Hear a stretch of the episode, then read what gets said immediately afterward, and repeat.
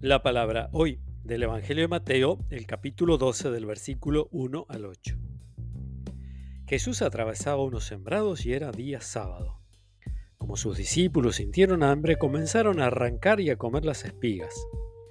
Al ver esto los fariseos le dijeron, Mira que tus discípulos hacen lo que no está permitido en sábado. Pero él les respondió, ¿no han leído lo que hizo David cuando él y sus compañeros tuvieron hambre? Cómo entró en la casa de Dios y comieron los panes de la ofrenda que no le estaba permitido comer ni a él ni a sus compañeros, sino solamente a los sacerdotes. ¿Y no han leído también en la ley que los sacerdotes en el templo violan el descanso del sábado sin incurrir en falta?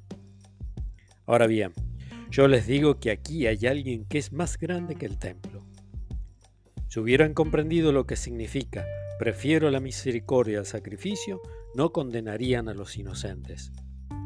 Porque el Hijo del Hombre es dueño del sábado. Palabra del Señor.